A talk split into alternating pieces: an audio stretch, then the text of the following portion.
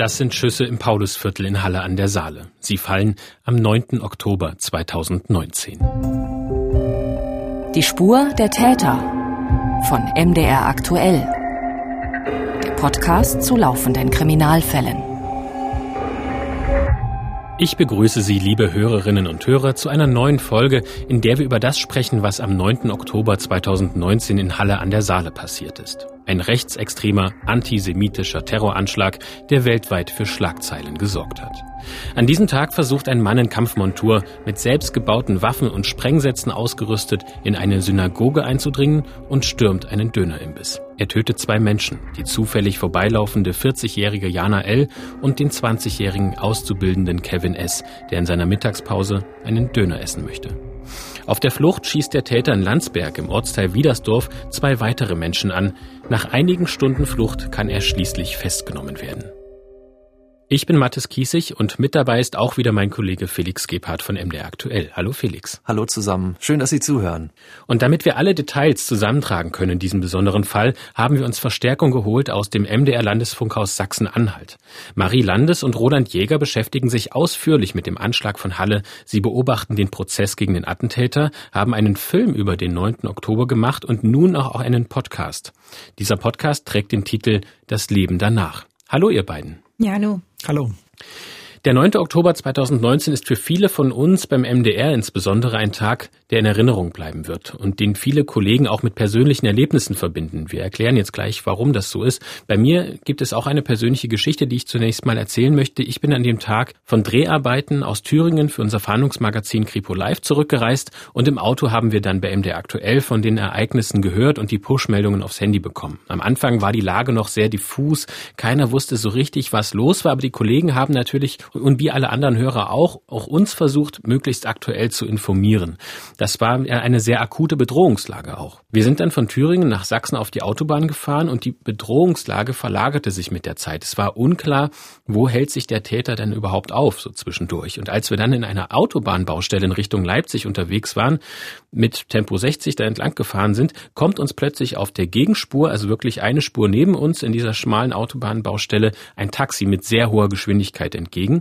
Und wenige hundert Meter danach kommen auf einmal unglaublich viele Einsatzfahrzeuge. Einsatzfahrzeug um Einsatzfahrzeug, alle mit Blaulicht und alle voll besetzt mit schwer bewaffneten Polizisten.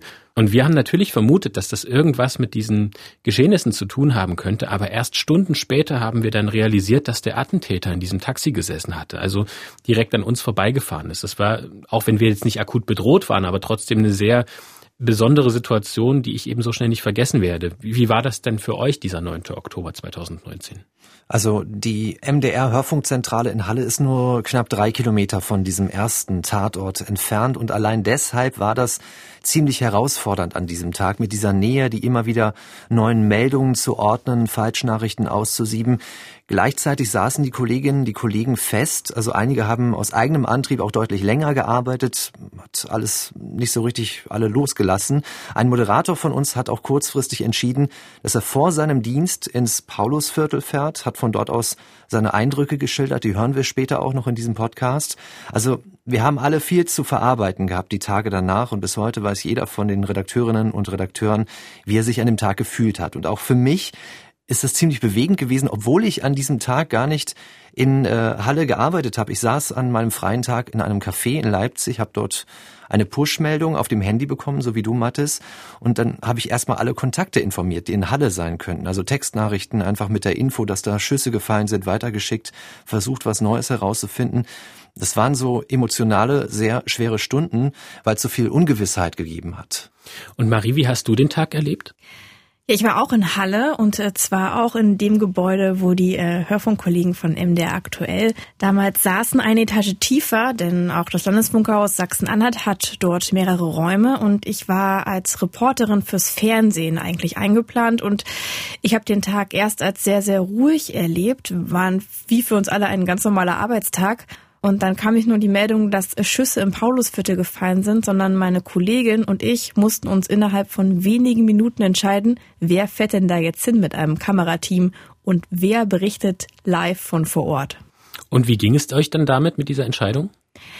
In dem Moment hatten wir gar nicht so viel Zeit darüber nachzudenken. Das waren rückblickend wenige Minuten, Sekunden. Das war nur, okay, ähm, wer macht's? Wer fährt raus? Was wissen wir?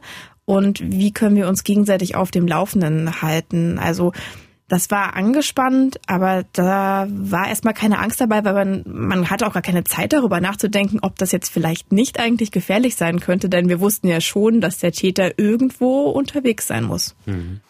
Den Podcast, den ihr produziert, das Leben danach, den finden Sie, liebe Hörerinnen und Hörer, überall da, wo es Podcasts gibt. In unserer heutigen Episode wollen wir noch einmal den Tag dieses Attentats, insbesondere auch den Einsatz der Polizei an diesem Tag rekonstruieren und da uns darauf jetzt mal genauer fokussieren.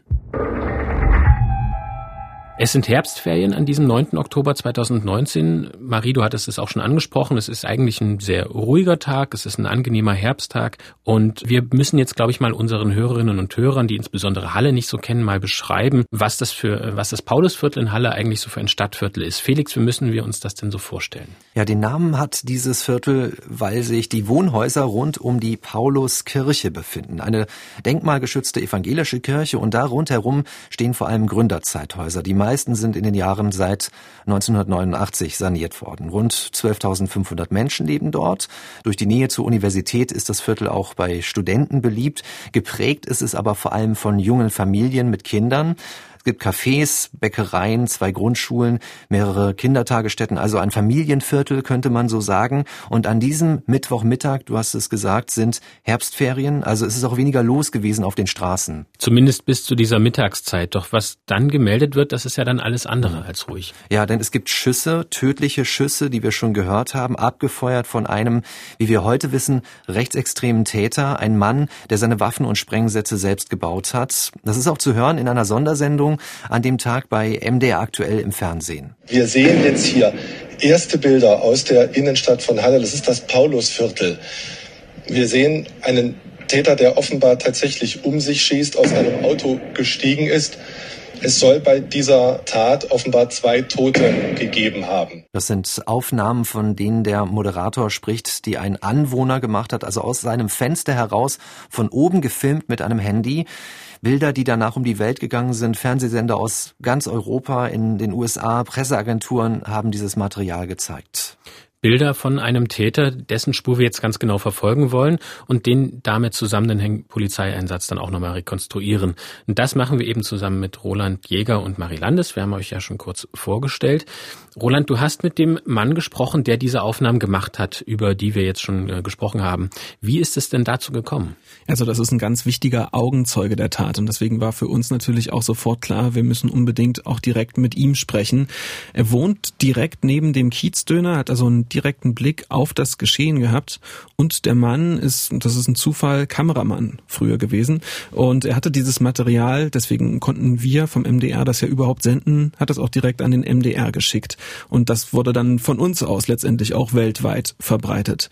Als das gefilmt wurde, Heute wissen wir schon, was da davor passiert war. Ähm, da hatte er bereits an einer Synagoge geschossen, hatte die Passantin Jana L. getötet. Er ist dann weitergefahren zu diesem Kiezdöner. Er hat drin in dem Dönerimbissgeschäft äh, auf Kevin S. geschossen. Und diese Geräusche, diese Knallgeräusche vom Schießen, ähm, von äh, dem Sprengsatz, den er geworfen hat, die hatte der Augenzeuge Andreas Splett gehört, der hatte auch dessen Frau gehört. Und was dann passiert ist, was er gesehen hat, was er auch gefilmt hat, das lassen wir ihn vielleicht am besten selbst beschreiben. Einige Sekunden später kam meine Frau hier rein ins Zimmer und sagte, ähm, auf der Straße wird geschossen. Und der Tonfall, den meine Frau hatte, konnte ich sofort einschätzen, weil sowas sagt sie nicht. Sie ist sehr rational und ist sehr, sehr vorsichtig mit irgendwelchen Äußerungen. Und dann bin ich aufgestanden und sah dann einen Mann in Kampfmontur mit Helm und Waffen in der Hand, der zu einem Auto ging. Dann stand er am Auto, nahm den Helm ab und ich sah sein Gesicht was rot war. Ein absolut rotes und aufgeblasenes Gesicht. Ja, ich dachte erst, er hat äh, eine Maske auf. Also so sah das aus. Er hatte dann angefangen zu äh, fotografieren, hat ein Foto gemacht für die Polizei in erster Linie, so hat er es äh, mir dann im Interview später berichtet und hat dann begonnen zu filmen, um festzuhalten, was da eigentlich passiert. Ähm, hat das aus der Deckung rausgemacht, äh, weil natürlich ja die Schüsse fielen und da auch eine Gefahr ähm, für ihn bestand. Ähm, er hat das auch nochmal genau geschildert, wie das war, als diese Schießerei da stattfand. Dann wollte ich mich schon hinsetzen, sah aber aus dem Augenwinkel, als er hier wieder rumfuhr, dass er gleich wieder drehte. Und dann drehte er hier auf der Straße, stellte sich in die Mitte äh, der Straße, stieg aus und fing an zu schießen. Dann habe ich das allererste Mal auf den Videoauslöser gedrückt, weil ja auch Menschen in der Nähe waren. Und da rannten Menschen vor ihm über die Straße. Ich erinnere an ein für mich junges Paar, die vor ihm über die Straße ging und er in die Richtung schoss. Und ich dachte, der will den, will den Leuten in den Rücken schießen. Und hatte aber gar nicht äh, mitbekommen, dass die Polizei äh, schon da war. Der hat Menschen gejagt. Alles, alle anderen Bewegungen waren wie wie einstudiert, wie eine Aufführung. Also Splett filmt, wie der Attentäter auf Polizisten schießt, äh, wie der Attentäter von dem Polizisten wiederum angeschossen wird und trotzdem schafft er es dann noch, sich in sein Auto reinzuziehen und aus Halle zu flüchten. Wir haben jetzt schon einige Punkte und Tatorte angesprochen, die der Täter am 9. Oktober 2019 angesteuert hat. Wir wollen aber diese Tat, diesen ganzen Tattag von vorne bis hinten beleuchten, den ganzen Ablauf. Und der beginnt in Bendorf. Roland, ähm, die, der Täter hat in Bendorf die letzten Jahre gelebt. Da wohnen ungefähr 2000 Menschen. Wo liegt das? Also das ist in der Nähe von Lutherstadt Eisleben. Das ist so 45, 50 Kilometer von Halle entfernt. Bendorf ist ein ganz unauffälliges, ganz normales Dorf auch. Also da gibt's einen Fußballplatz, da gibt's das Feuerwehrhaus und dann gibt's auch noch einen größeren Supermarkt und das ist eigentlich auch schon alles. Also völlig normal, völlig unauffällig eigentlich dieses Dorf. Und am 9.10. verlässt der Täter dort die Wohnung. Er wohnt dort bei seiner Mutter. Ja, genau. Er hat sich dann schon seit Jahren sozusagen, hat sich sein, sein Leben im Wesentlichen in seinem Kinderzimmer abgespielt, in der Wohnung seiner Mutter und im Schuppen vom Haus seines Vaters. Äh, die beiden leben getrennt denn da hat er seine Waffen gebaut und versteckt hat er sie halt im Bettkasten in seinem Kinderzimmer. Wie alt ist der Täter, um das nochmal einzuordnen, dass er noch zu Hause wohnt? Der ist 27 Jahre alt zu diesem Zeitpunkt. Wir haben uns übrigens ganz bewusst entschieden, dass wir in unserem Podcast den Namen des Täters nicht nennen, zumindest dann, wenn es nicht zwingend notwendig ist, weil wir ihm nach diesem Anschlag keine weitere Bühne geben wollen. Dennoch ist es uns eben wichtig, diese Taten auch einordnen zu können und zu verstehen, warum der Mann so gehandelt hat, wie er gehandelt hat. Was wissen wir denn noch über diesen Mann? Der äh, Täter hat 2010 ganz normal Abitur gemacht und ist dann zum Wehrdienst gegangen. Den gab es ja damals noch. Mittlerweile ist er abgeschafft worden.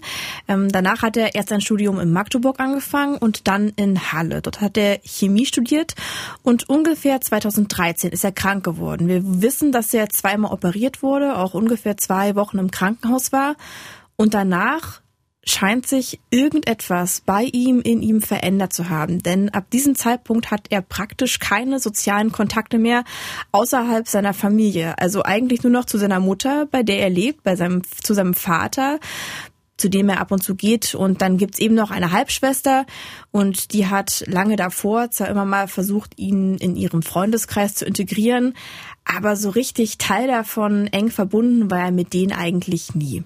Und was wir wissen aus dem Prozess ist, dass er 2015 angefangen hat, im Schuppen seines Vaters selbst Waffen zu bauen. Er war an Waffen nah, hat sich da sehr, sehr für interessiert. Es gibt auch viele Dinge, die wir nicht wissen. Zum Beispiel wissen wir nicht, mit welchen Leuten er genau im Internet Kontakt hatte.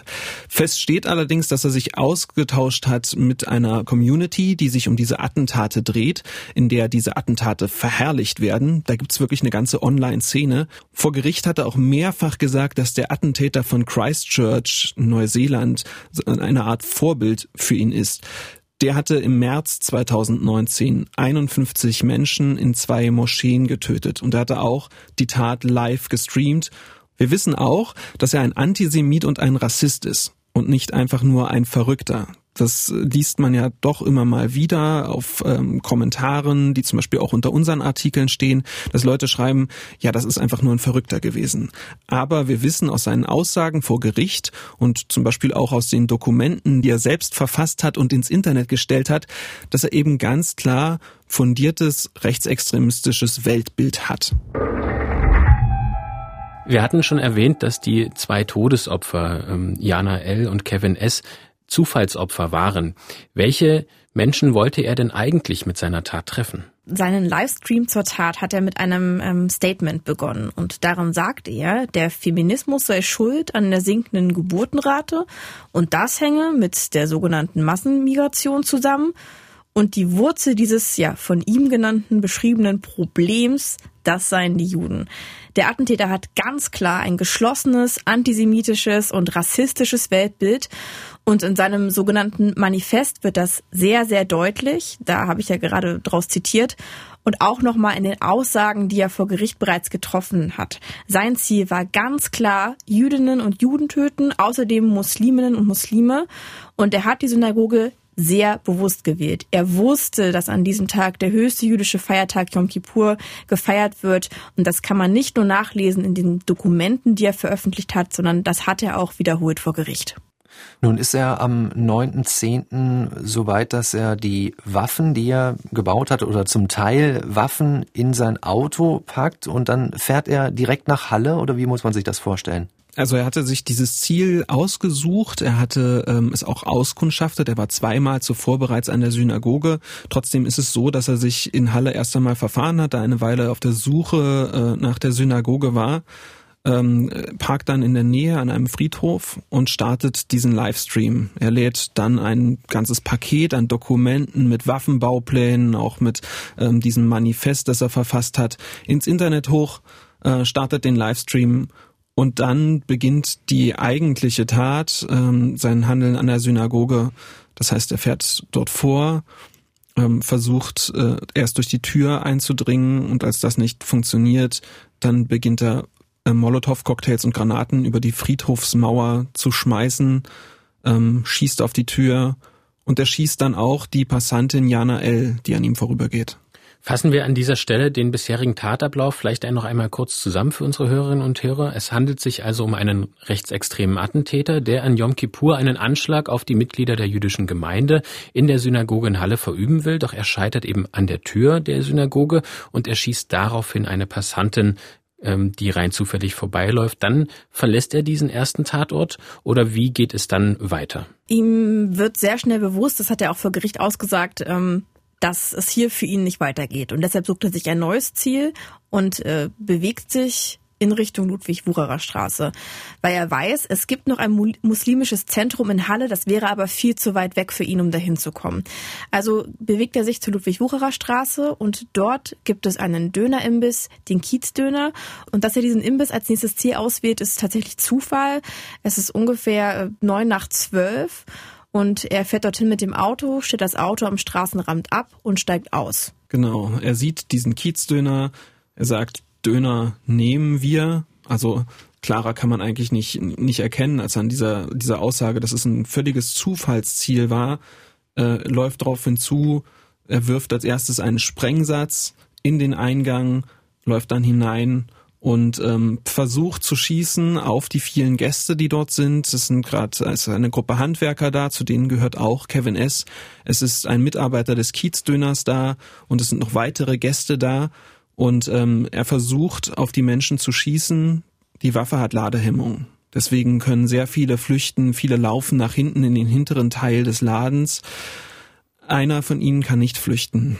Das ist Kevin S. Kevin S. versucht sich zu verstecken hinter Getränkekühlschränken und aus nächster Nähe schießt der Attentäter dann auch auf ihn. Bei MDR aktuell im Nachrichtenradio hat an diesem Tag ein Augenzeuge sehr eindrücklich davon berichtet, der in diesem Kiezdöner gewesen ist. Also man kann heute sagen, er ist wiederum knapp mit dem Leben davongekommen. Als er vor der Theke gestanden hat, auf sein Essen gewartet hat, schaut er nach draußen auf die Straße. Nun, ich habe eigentlich nur zufällig aus der Tür rausgeschaut und habe dann eben eine alte Frau vorbeigehen sehen und diesen Mann mit seinem, äh, mit seinem Gewehr und mit einer ja, Handgranate oder mit so einer Plastikgranate, was auch immer es war. Es war jedenfalls sehr laut. Das ist die Stimme von Konrad Rösler. Er lebt seit 2010 in Halle, auch im Paulusviertel. Und er ist regelmäßig in dem Dönerladen gewesen und eben auch an diesem Mittag, den er bis heute nicht vergessen kann. Ja, also der Mann kam auf den Dönerladen zu. Ich habe sofort gesehen, dass was falsch ist, weil er hatte halt äh, ja, ein Sturmgewehr und einen Helm und äh, auf einmal wirft er was aussah wie eine Granate. Es hatte so eine Klebebandfolie drumherum. Es ist dann auch an Türrahmen abgeprallt, also nicht im Laden gelandet und hochgegangen. Dann hat er das Gewehr erhoben und einmal in den Laden geschossen, also mindestens einmal. Und alle Gäste neben mir äh, sind gerannt, also äh, ich natürlich auch. Wir waren, glaube ich, fünf, sechs Gäste da drinnen. Und ja, dann, dann, ich habe mich nur in der Toilette versteckt. Ähm, die anderen haben den Hinterausgang gesucht. Ich wusste nicht, ob es einen gibt.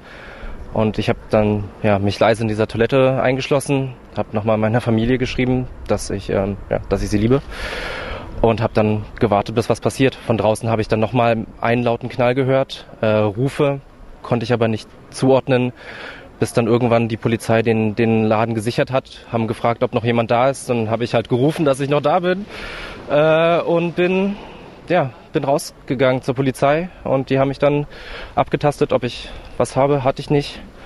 Und dann, ja, dann stehe ich jetzt hier. Konrad Rösner hat Glück gehabt, aber es gibt eben auch diesen Toten, Kevin S. in dem Dönerladen. Ähm, was wisst ihr denn noch zu ihm?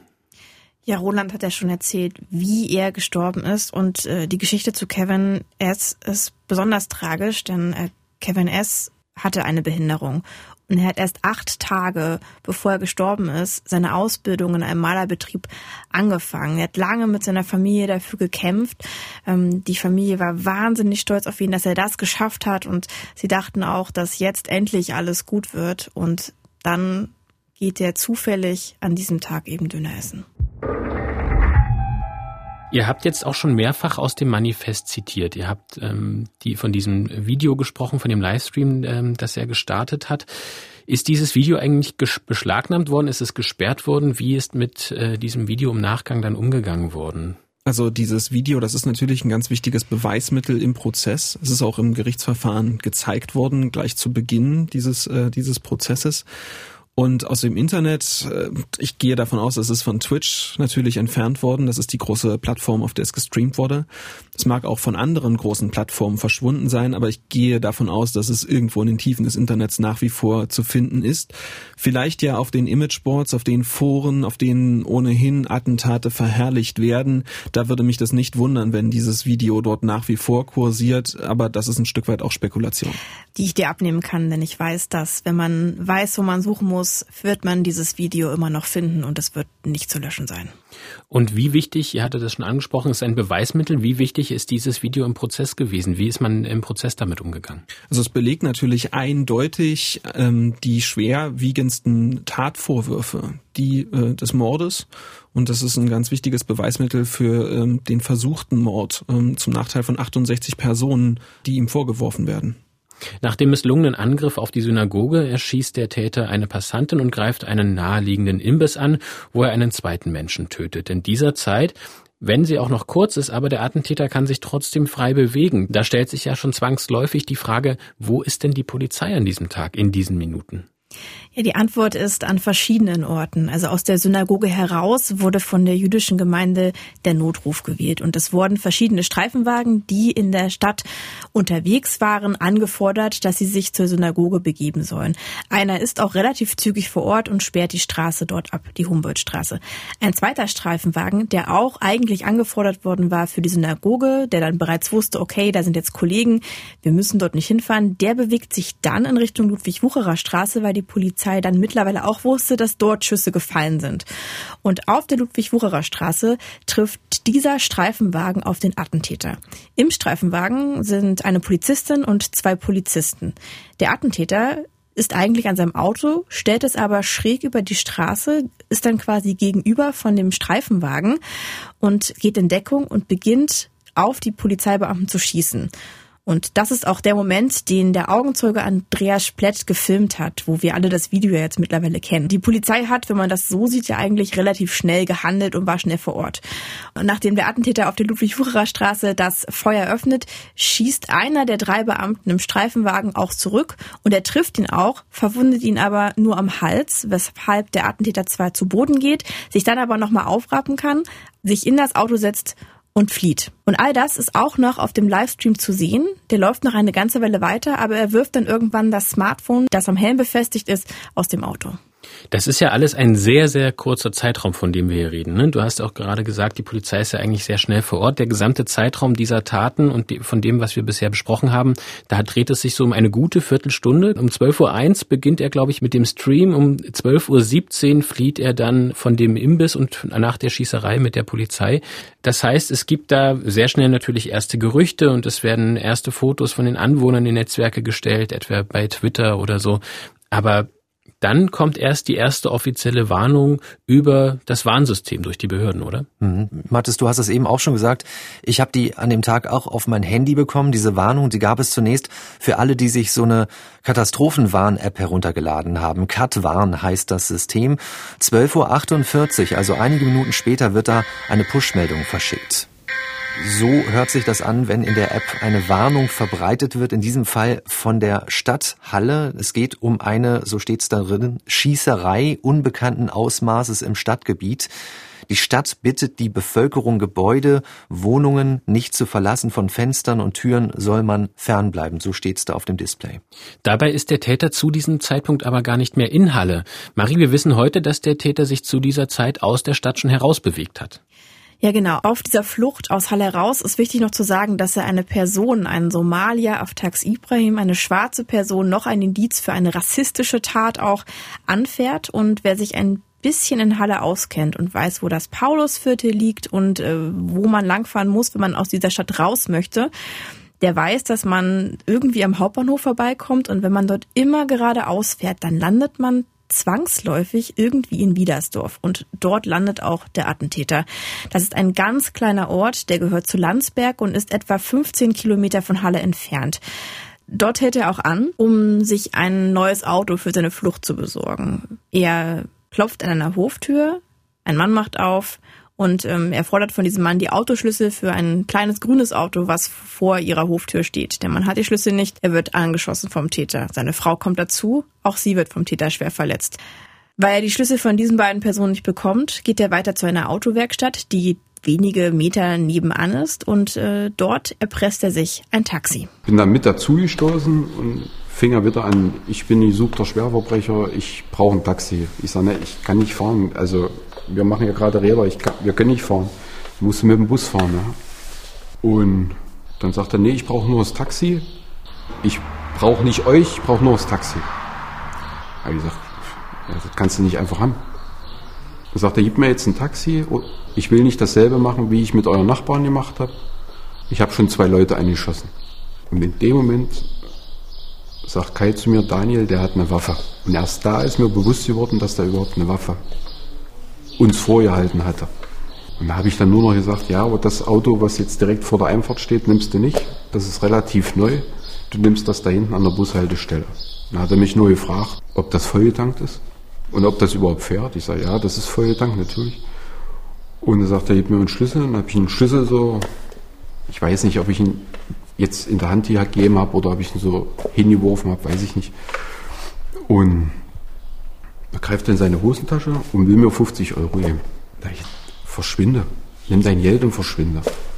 Dreht sich rum, macht so drei Schritte Richtung, Richtung Auto, dreht sich nochmal rum und sagt, ich weiß, ihr ruft so und so die Polizei, aber gebt mir bitte noch 10 Minuten Zeit.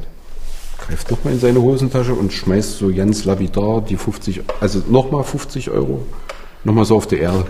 Das Spannende an dieser Geschichte ist, dass man ja hier schon heraushört, dass der Attentäter sich völlig anders verhält als bei allem, was er vorher gemacht hat.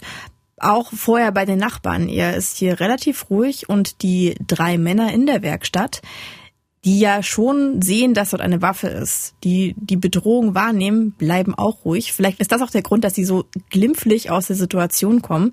Und nachdem der Attentäter das Taxi bekommen hat, sich die Schlüsse geholt hat, fährt er aus Wiedersdorf davon. Und zwar in Richtung A9 und bei Wiedemar fährt er auf die A9 in Richtung München fährt ungefähr 40 Kilometer die Autobahn entlang und dann fährt er ab bei der Abfahrt Weißenfels in Richtung Zeitz. Dort ist zu dieser Zeit auf der B91 eine Baustelle und eigentlich eine äh, ja, Ampelanlage. Das kennt man, man kann da nur einspurig fahren.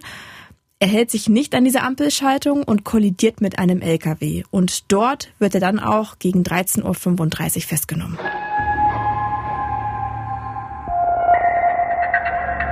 Damit ist die eigentliche Tat beendet. Aber Stunden nach dem Anschlag herrscht eine Schockstarre in Halle, weil noch immer völlig unklar ist, ob die Gefahr denn wirklich vorüber ist. Es gibt Gerüchte von mehreren bewaffneten Tätern, von Geiselnahmen. Das bestätigt sich dann später alles nicht. Aber wir hören mal in die Nachrichten ins Programm von MDR aktuell um 15 Uhr. Zu diesem Zeitpunkt gibt es noch keine offizielle Entwarnung. Die Stadt Halle spricht nach den tödlichen Schüssen von einer Amoklage. Wie die Stadt mitteilte, hat Oberbürgermeister Wiegand einen Krisenstab einberufen. Zuvor war bekannt geworden, dass bei Schüssen im Paulusviertel zwei Menschen getötet wurden. Inzwischen hat es eine Festnahme gegeben. Unklar ist, ob noch weitere Täter auf der Flucht sind. Eine MDR-Reporterin berichtet, dass derzeit schwer bewaffnete Polizisten das Paulusviertel durchkämmen. Also es ist so, die ganze Zeit kreist hier über uns ein Hubschrauber, das hört gar nicht auf. Andauernd gehen hier auch die Sironen, die Polizeiautos sind unterwegs. Ansonsten sieht man fast niemanden mehr auf den Straßen. Es wird hier jetzt, glaube ich, auch teilweise abgesperrt. Ähm, Fußgänger, Radfahrer sieht man jetzt gar nicht mehr, vereinzelt noch Autofahrer. Die Leute sind ja auch aufgefordert, in ihren Häusern zu bleiben, in ihren Wohnungen zu bleiben. Das ist eine Reporterkollegin von Marie, die Reporterin Pauline Westring, die auf die unzähligen Polizeibeamten geblickt hat, die da im Einsatz gewesen sind. Der Täter ist knapp eine Stunde nach der ersten offiziellen Meldung bereits gefasst worden. Das wissen wir aber erst heute. Ja, aber an dem Tag selbst war das noch nicht so klar. Es gab viele Gerüchte, auch dass zum Beispiel in Leipzig das jährlich stattfindende Lichtfest, das immer am 9. Oktober stattfindet, gefährdet sein könnte. War nicht der Fall, aber trotzdem gibt es den ganzen Nachmittag und bis in den Abend einen großen Polizeieinsatz, weil auch zeitweise vermutet wurde, es gebe noch weitere Täter. Kurz vor 16 Uhr ist MDR aktuell Reporter Jörg Schneider in Halle vor Ort und erzählt am Telefon, was er da beobachtet, wie er die Situation wahrnimmt? Also es ist so, dass das Paulusviertel tatsächlich nahezu wie ausgestorben ist, wenn man mal von dem recht hohen Medienaufkommen absieht. Also viele Journalisten sind da, Kamerateams haben ihre Kameras aufgebaut, um an Polizeiabsperrungen, Live-Einblendungen und ähnliches zu machen. Sonder Einheiten der Polizei sind auch vorgefahren in schwarzen, schweren SUV-Limousinen in kompletter Kampfmontur mit Helm, mit Maschinenpistolen, auch die Straßensperren, die es sehr reichlich hier in Halle im Paulusviertel gibt, werden alle abgesichert von Polizisten, die Maschinenpistolen tragen, sodass es eine grundsätzlich schon recht bedrohliche Stimmung ist. Besonders konnte ich beobachten an der Kreuzung Ludwig-Wucherer Straße, Ulanstraße. Dort haben sich sehr viele Spezialkräfte zusammengezogen, alle mit geschlossenem Helm und mit Maschinengewehr das sind also Dinge, die hier im Moment zu beobachten sind. So ist die Situation hier im Paulusviertel in Halle. Erst am Abend, so gegen halb sieben, also über sechs Stunden später nach Tatbeginn, ist dann klar geworden, die Gefahr ist vorüber, der Täter ist gefasst und es wird auch Entwarnung gegeben. Wir wollen in dieser Folge auch noch genauer über den Polizeieinsatz sprechen und über die Kritik, die es daran gibt. Und dazu gibt es ja auch einen Untersuchungsausschuss. Marie, waren denn die Behörden bereits vor dem Anschlag von Halle sensibilisiert auf den Schutz der Synagoge oder Synagogen generell in Sachsen-Anhalt? Gab es da vorher schon spezielle Schutzkonzepte? Ja, also die gab es oder besser gesagt hätte es äh, geben sollen. Ähm, man kannte das, man kennt das ja aus Großstädten. Berlin beispielsweise, da steht rund um die Uhr vor jüdischen Einrichtungen Polizei und nochmal verstärkt an Feiertagen. Und es gibt tatsächlich auch einen offiziellen Leitfaden, eine Empfehlung der äh, OSZE, der Organisation für Sicherheit und Zusammenarbeit in Europa aus dem Jahr 2017. Da steht schwarz auf weiß drin, jüdische Einrichtungen sollten insbesondere an Feiertagen besonders geschützt werden. Und dieser Leitfaden, der war auch dem Innenministerium Sachsen-Anhalt und der Polizei bekannt. Wir wissen, dass die Richtlinie vorgestellt wurde, und zwar leitenden Führungspersönlichkeiten der Polizeiinspektion. Das war ungefähr im November 2018, also ein Jahr vor dem Anschlag. Und trotzdem stand am 9. Oktober 2019 keine Polizei vor der Synagoge. Es kam auch keine Streife mal vor, kurz vorbeigefahren. Das ist auch eine Möglichkeit eines Sicherheitskonzeptes, dass da nicht dauerhaft Polizei davor steht. Und wir haben das Innenministerium auch danach gefragt, warum das denn so war. Warum sich niemand an diese Empfehlung der OZE gehalten hat. Aber eine ganz konkrete Antwort darauf haben wir nicht bekommen. Da stand nur in der Antwort, die wir bekommen haben, dass es im zu unterschiedlichen Zeitpunkten unterschiedliche Schutzmaßnahmen gegeben habe, aber es war nicht spezifiziert, was genau damit gemeint war. Aber immerhin, seit dem Anschlag ist es jetzt ganz anders. Seit dem Anschlag steht 24-7 Polizei vor der Synagoge und zwar nicht nur in Halle, sondern auch in Dessau und Magdeburg. Wusste die Polizei denn, dass der höchste jüdische Feiertag am 9. Oktober gelegen ist? Gab es da, also wir haben jetzt schon gehört, dass es eigentlich keine besonderen Sicherheitsvorkehrungen gab. Also das war der Polizei nicht bewusst, dass am 9. Oktober Yom Kippur gefeiert worden war. Und wir wissen das aus den Aussagen, die zum Beispiel die Leiterin des Polizeireviers und der Leiter der Polizeiinspektion in Halle gemacht haben. Die mussten ja Aussagen im Untersuchungsausschuss im Landtag äh, Sachsen-Anhalt zu dem Polizeieinsatz. Aber sie hätten es wissen können, denn laut jüdischer Gemeinde wird jedes Jahr ein Kalender verschickt mit allen wichtigen Feiertagen, mit allen geplanten Veranstaltungen ähm, an das Innenministerium Sachsen-Anhalt und auch an die Polizei in Halle. Und man muss auch noch erwähnen, dass es vor dieser Synagoge, kurz vor dem Anschlag, noch eine besondere Situation gab. Und zwar soll der Täter dort bereits zwei Polizisten aufgefallen sein, als er noch davor stand, aber bereits in Kampfmontur. Das waren Polizisten in Zivil, die auf dem Weg zum Dienst gewesen sind. Warum sind die denn nicht eingeschritten? Also die haben offenbar nicht wirklich erkannt, was das für eine Situation war. Die waren auf ihrem Weg zum Dienst. Die waren, ja, so wie alle an diesem Tag völlig überrascht. Roland, warum konnte denn die Polizei, obwohl sie ihn nach relativ kurzer Zeit bereits an dem Dönerimbiss gestellt hatte, dann insgesamt doch erst nach 90 Minuten und dieser Kollision mit dem LKW festnehmen? Also am Dönerimbiss selbst waren ja schon Polizisten, so wie du sagst, äh, in Kontakt mit ihm, haben sich diesen Schusswechsel geliefert. Ich glaube auch, dass man diesen drei Beamten ähm, dort nicht wirklich einen Vorwurf machen können. Die waren von der Situation überrascht, aber zumindest einer von ihnen hat gezielt zurückgeschossen und er hat ja auch getroffen. Und hätte der Beamte den Attentäter nur ein wenig anders getroffen, dann wäre der Anschlag auch an diesem Ort vorbei gewesen. Aber er hatte sich eben wieder aufrappeln können nach diesem Treffer, hatte sich dann wieder in sein Auto reingezogen, hat Gas gegeben. Die Polizisten sind ihm dann auch direkt nachgefahren, aber er ist gleich abgebogen in eine Seitenstraße. Sie hatten ihn dann schlichtweg nicht mehr sehen können. Ähm, und ein Anwohner hat die Beamten dann, hat ihnen dann zugewunken, so bedeutet, in welche Richtung der Attentäter gefahren ist und dieser Anwohner hat sie in die falsche Straße, in die falsche Seitenstraße geschickt. Und so hatten sie ihn überhaupt verloren. Ähm, das war das, das grundlegende Problem an dieser Verfolgung des Attentäters. Und dann hat es erstmal dazu kommen können, dass er aus Halle flüchten konnte. Und wie ist es Ihnen dann gelungen, ihn dann später wiederzufinden? Auch in Wiedersdorf hatten ja die Anwohner die Polizei gerufen, aber es gab ja auch noch den Taxifahrer Daniel Watzlawczyk, von dem wir gehört haben. Der hat was ganz Bemerkenswertes getan. Der ist nämlich hinterhergefahren, als äh, der Angeklagte, der Attentäter, ihm sein Taxi äh, gestohlen hatte, geraubt hatte, hat ihn verfolgt bis zur Autobahnauffahrt auf die A9 bis Wiedemar und hat dort Polizisten darauf aufmerksam gemacht, dass der Attentäter äh, gerade auf die Autobahn aufgefahren ist, dass der Gesuchte, äh, um den es hier geht, ähm, ja ganz nah ist sozusagen und hat damit äh, wahrscheinlich auch sehr dazu beigetragen, dass er dann einige Minuten später ähm, gefasst werden konnte. Mhm. Und natürlich war es jetzt nicht so, dass diese Beamten direkt hinterhergefahren sind und auch nicht hinterherfahren konnten, aber es waren zu diesem Zeitpunkt ja dann schon länderübergreifend Einsatzkräfte angefragt, die waren miteinander vernetzt. Es gab die Spezialeinheiten, es gab Polizeihubschrauber und so wurden dann natürlich wie in einer Meldekette alle informiert und dann konnte zum richtigen Zeitpunkt Zeitpunkt natürlich auch in Zeit die Polizei sein. Und du hast ja vorhin schon geschildert, wie du es erlebt hast auf der Autobahn, äh, dass da Also du kannst es ja selbst nochmal sagen. Genau, das Taxi wurde Taxi wirklich direkt hast. verfolgt. Also wir waren dann kurz vor Zeit, das heißt kurz danach muss er dann von der Autobahn abgefahren sein. Und dementsprechend waren sie ihm dann auch schon wirklich auf den Fersen und wussten offenbar auch, dass er sich in diesem Taxi befindet. Marie, wir hatten jetzt von Wiedersdorf häufiger gesprochen. Es gibt auch Vorwürfe, dass die Polizei dort auch falsch reagiert habe. Und zwar haben zwei Anwohner im Prozess beschrieben, ähm, dass die Polizei ihnen zunächst nicht geglaubt habe, dass sie angeschossen worden seien.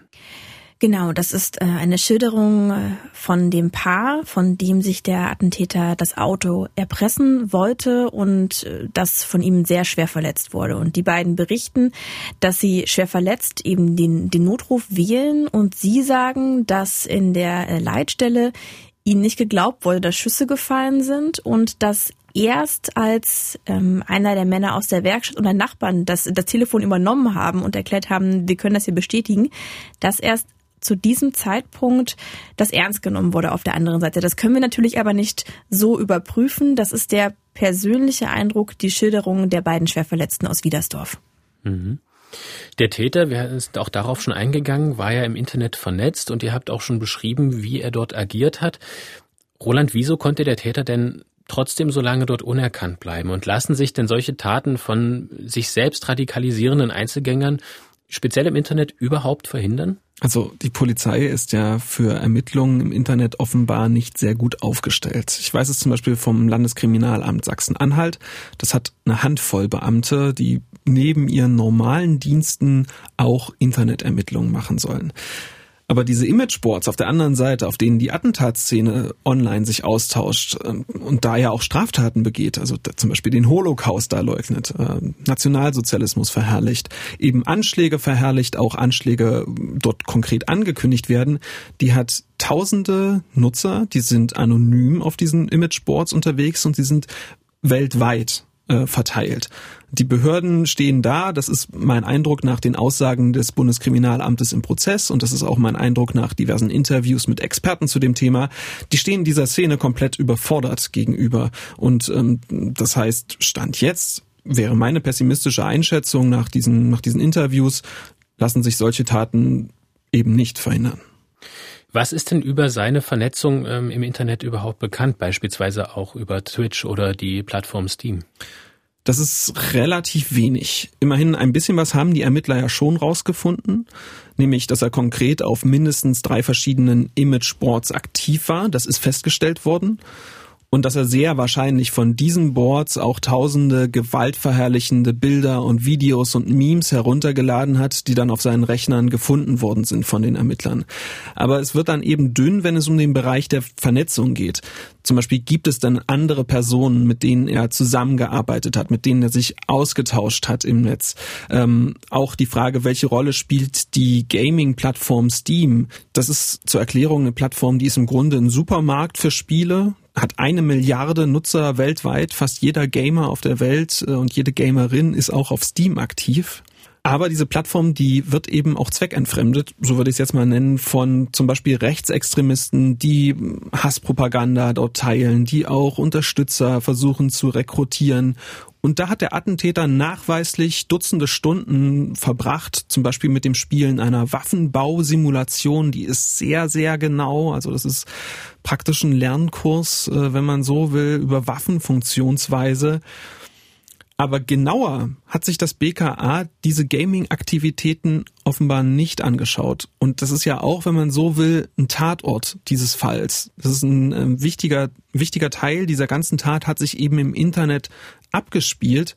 Und das ist ähm, nicht so aufgeklärt, wie es sich zum Beispiel auch viele Betroffene im Prozess erwarten. Felix, wir hatten schon angesprochen, dass es zum Polizeieinsatz vom 9. Oktober 2019 auch einen Untersuchungsausschuss im Landtag von Sachsen-Anhalt gibt. Wie ist denn da der aktuelle Stand? Konnten denn da einige offene Fragen geklärt werden? Ja, also Anders als im Gerichtsprozess von Marie und Roland schon ein bisschen skizziert, wo die Schuldfrage des Täters im Mittelpunkt steht, ist hier die drängendste Frage im U-Ausschuss, hätten die Sicherheitsbehörden den Anschlag mit zwei Toten irgendwie verhindern können? Oder wie konnte der Tatverdächtige die Stadt verlassen? Also Thema im Parlamentarischen Untersuchungsausschuss, wo auch Zeugen geladen worden sind, vor allem führende Polizeikräfte zuletzt, zum Beispiel die Leiterin des Polizeireviers Halle, Annette Wernicke, die hat im Juni Juni ausgesagt, es sei nicht bekannt gewesen, dass an diesem Tag der höchste jüdische Feiertag begangen werde, haben wir auch schon gehört. Es habe auch kein spezielles Schutzkonzept für die Synagoge an diesem Tag gegeben. Es habe keine Anforderungen der jüdischen Gemeinde gegeben. Aber es habe regelmäßigen Kontakt gegeben. Andere Veranstaltungen, also zum Beispiel Stolpersteinverlegungen, seien mit der Polizei abgesprochen gewesen, so das Polizeirevier in Halle. Und die jüdische Gemeinde sieht das auch so?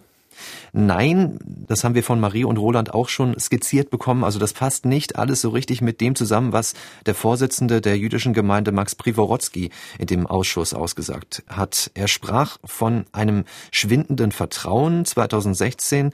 Nach dem Anschlag hier in Berlin am Breitscheidplatz gab es wohl eine Bitte nach Polizeischutz, die sei ihm verwehrt worden. Also steht da so ein bisschen Aussage gegen Aussage. Im September haben auch die Polizeispitzen aus Magdeburg und Dessau ausgesagt, dass die dortigen jüdischen Gemeinden nicht um besonderen Schutz gebeten hätten. Bei dieser Befragung ging es dann auch um die generelle Empfehlung der Organisation für Sicherheit und Zusammenarbeit in Europa zum Schutz jüdischer Einrichtungen, haben wir auch schon angesprochen. Im U-Ausschuss aber die Aussage bei der Polizei in Magdeburg und Dessau war sie unbekannt. Und was sagen die Landtagsabgeordneten im Ausschuss dazu? Welche Schlüsse ziehen Sie bisher daraus? Also die Linke spricht von einem strukturellen Problem bei der Polizei. Die AfD meint, man habe es häufig mit unkoordinierten Handlungsweisen zu tun. Deshalb der Vorschlag, einheitliche Vorgaben für die Polizeidienststellen zu schaffen. Der Vorsitzende des Ausschusses ist der grünen Politiker Sebastian Striegel. Er sagt, einerseits sei die Gefährdungseinschätzung im Vorfeld der Tat offenbar nicht ausreichend gewesen, aber andererseits auch, dass eine ganze Reihe von Dingen beim Polizeieinsatz auch planmäßig gelaufen seien. Der Anschlag ist jetzt über ein Jahr her. Ähm, es gab dann auch einen Gedenktag an dem 9. Oktober 2020, mit dem man eben an das Attentat und die beiden Getöteten erinnern wollte. Felix, wie sah dieses Gedenken denn aus? Um 12.01 Uhr, das ist der Zeitpunkt, an dem die ersten Schüsse auf die Synagogentür gefallen sind. Da haben alle Kirchenglocken in Halle geläutet für drei Minuten. Es gab auch ein Friedensgebet in der Marktkirche, eine zentrale Gedenkveranstaltung in der Ulrichskirche. Außerdem ist ein Mahnmal enthüllt worden. Im Innenhof der jüdischen Gemeinde steht jetzt die Tür mit den deutlich sichtbaren Einschusslöchern, die Synagogentür. Und auf dem Bürgersteig vor dem Dönerimbiss gibt es nun eine Gedenkplatte, ebenso in der Fankurve des Hallischen FC, denn der getötete Kevin S. ist ja HFC-Fan gewesen. Es gab außerdem eine Demokratiekonferenz organisiert von der Landesregierung. Die hat auch sich mit Strategien beschäftigt, wie Antisemitismus, Rassismus bekämpft werden kann. Dazu war unter anderem der Antisemitismusbeauftragte des Bundes Felix Klein in der Stadt. Und außerdem hat Bundespräsident Frank-Walter Steinmeier gesprochen. Seine Rede aus der Marktkirche haben wir komplett übertragen bei MDR aktuell im Nachrichtenradio. Und Steinmeier hat gesagt, dass er Scham und Zorn darüber empfinde, dass es nötig sei, jüdische Gotteshäuser in Deutschland Deutschland zu schützen und dass die antisemitischen Gewalttaten wieder zunehmen. Aber er hat auch das hier gesagt. Der Hass des Täters von Halle richtet sich nicht nur gegen Juden, er richtet sich auch gegen Muslime, gegen Menschen mit einer Migrationsgeschichte, gegen Frauen, gegen das, was er für links hält. Eine Moschee anzugreifen, so war zu lesen, wäre ihm auch recht gewesen. Sein Hass folgt einem nur allzu bekannten Muster. Menschen, die eine andere Hautfarbe haben, die vermeintlich fremd sind, Menschen, die an anderes glauben und andere Überzeugungen haben, all die in Gruppen zu zwingen, sie herabzuwürdigen, auszugrenzen, sie im Extremfall zu entmenschlichen. Der Attentäter von Halle hat vermutlich allein gehandelt, aber er ist nicht allein in seinem Hass. Die These vom Einzeltäter, das wissen wir heute, hat in der Vergangenheit allzu oft vom Kern abgelenkt. Täter haben ein Umfeld, ein Umfeld, in dem sie sich radikalisieren. Sie sind eingebunden in Netzwerke, in virtuelle oder reale. Sie haben Unterstützer, virtuelle und reale. Und damit meine ich auch die, die mit Worten ein Klima des Hasses erzeugen der Bundespräsident Frank-Walter Steinmeier am 9. Oktober 2020 zum Gedenktag in Halle an der Saale. Jetzt über ein Jahr nach dem Anschlag ist der Prozess gegen den Attentäter noch nicht abgeschlossen. Wie ist denn da der aktuelle Stand und ähm, mit wie vielen weiteren Prozesstagen ist da noch zu rechnen? Also die ähm, weite Teile der Beweisaufnahme, die sind eigentlich schon abgeschlossen. Es äh, wird noch, werden noch einige Experten gehört werden. Ähm, aber alle wichtigen Zeugen aus der Synagoge, aus Wiedersdorf, auch aus dem Kiezdöner, die haben alle schon gesprochen, sodass hm, der Prozess, jetzt muss man vorsichtig sprechen, weil eine Kristallkugel habe natürlich ich auch nicht, aber so langsam in Richtung Zielgerade einbiegt. Ähm, Stand jetzt wird wahrscheinlich am 22. Dezember der letzte Prozesstag sein. Über den Ausgang des Gerichtsprozesses gegen den Attentäter werden wir Sie natürlich hier auch im Podcast informieren, liebe Hörerinnen und Hörer. Wir kommen nun so langsam zum Ende dieser Spur der Täter-Episode und zu einer abschließenden Bewertung. Marie Landes und Roland Jäger, ähm, wir haben Sie jetzt ausführlich gehört. Ihr beide, ihr habt euch ausführlich mit dem Anschlag von Halle befasst, macht es auch weiterhin in eurem Podcast Das Leben danach des Attentat von Halle.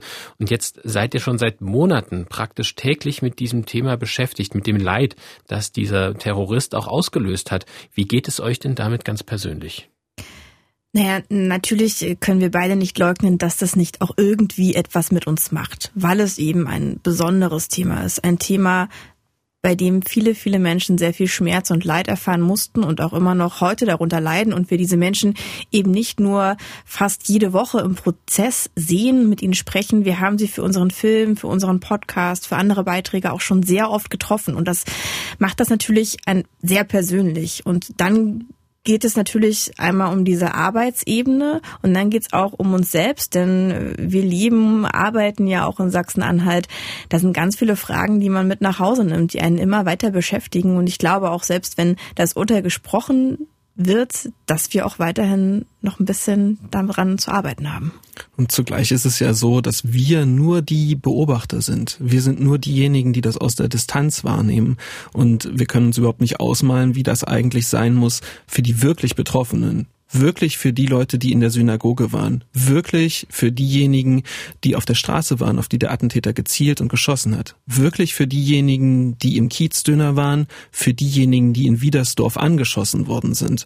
Also diese Intensität dieses Themas, die ist für die wirklich, für die wirklich Betroffenen, für die Zeuginnen und Zeugen, für die Hinterbliebenen natürlich nochmal viel, viel größer als für uns. Jetzt habt ihr von Fragen gesprochen, von Dingen, die euch immer noch unklar sind, die euch beschäftigen. Konntet ihr für euch selbst einige dieser Fragen beantworten in der Zeit oder welche großen Fragen stehen euch noch gegenüber, die ihr gerne beantwortet hättet? Naja, ich glaube, eine der, der größten Fragen ist natürlich, was müssen wir, die Gesellschaft, was muss die Politik, was muss auch die Polizei tun, damit so ein Anschlag nicht nochmal passiert? Und eine Antwort auf diese Frage ist final noch gar nicht gefunden worden. Aber was wir herausfinden konnten, ist natürlich, dass es schon um hier ein gesellschaftliches Klima geht und um ganz viel Wegschauen und in dem auch dieser Hass des Angeklagten, des Attentäters wachsen konnte und ähm, da einiges dagegen getan werden kann und muss. Liebe Marie, lieber Roland, wir danken euch für die Einblicke in eure Recherchen und eure monatelange Arbeit zu diesem Fall.